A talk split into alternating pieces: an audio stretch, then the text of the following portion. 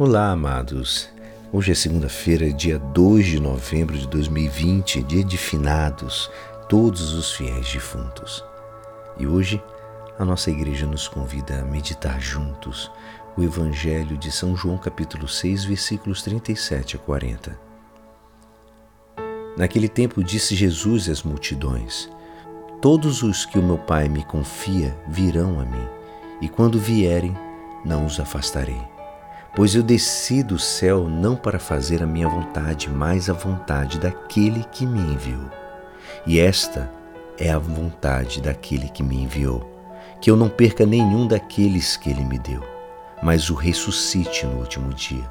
Pois esta é a vontade do meu Pai, que toda pessoa que vê o Filho e nele crê tenha a vida eterna, e eu o ressuscitarei no último dia.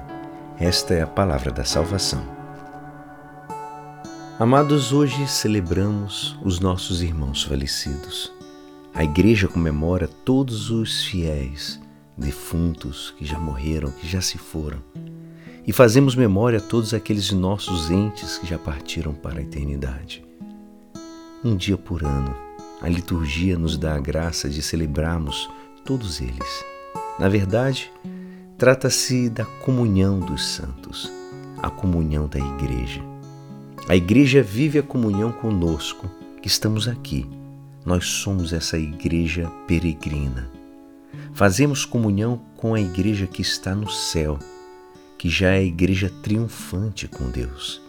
E fazemos comunhão com a igreja padecente, que são os nossos irmãos que partiram desta vida, mas que ainda passam pelo processo de purificação, que é no purgatório.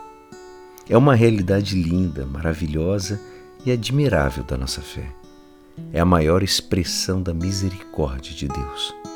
Deus não é oito nem oitenta, Ele é extrema bondade e misericórdia.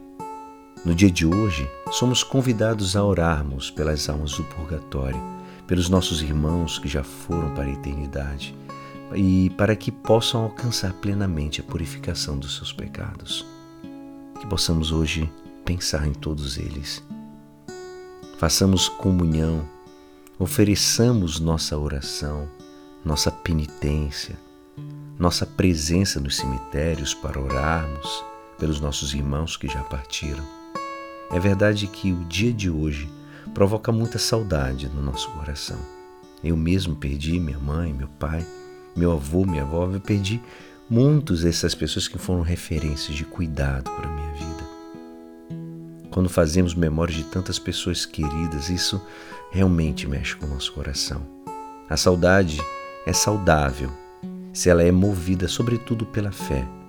Quando deixamos que a fé guie, ilumine e direcione, para que a saudade não se transforme num remorso, numa dor profunda e mortal, mas que a saudade seja cultivada pela fé e pela certeza de que nos encontraremos todos juntos na casa do Pai um dia.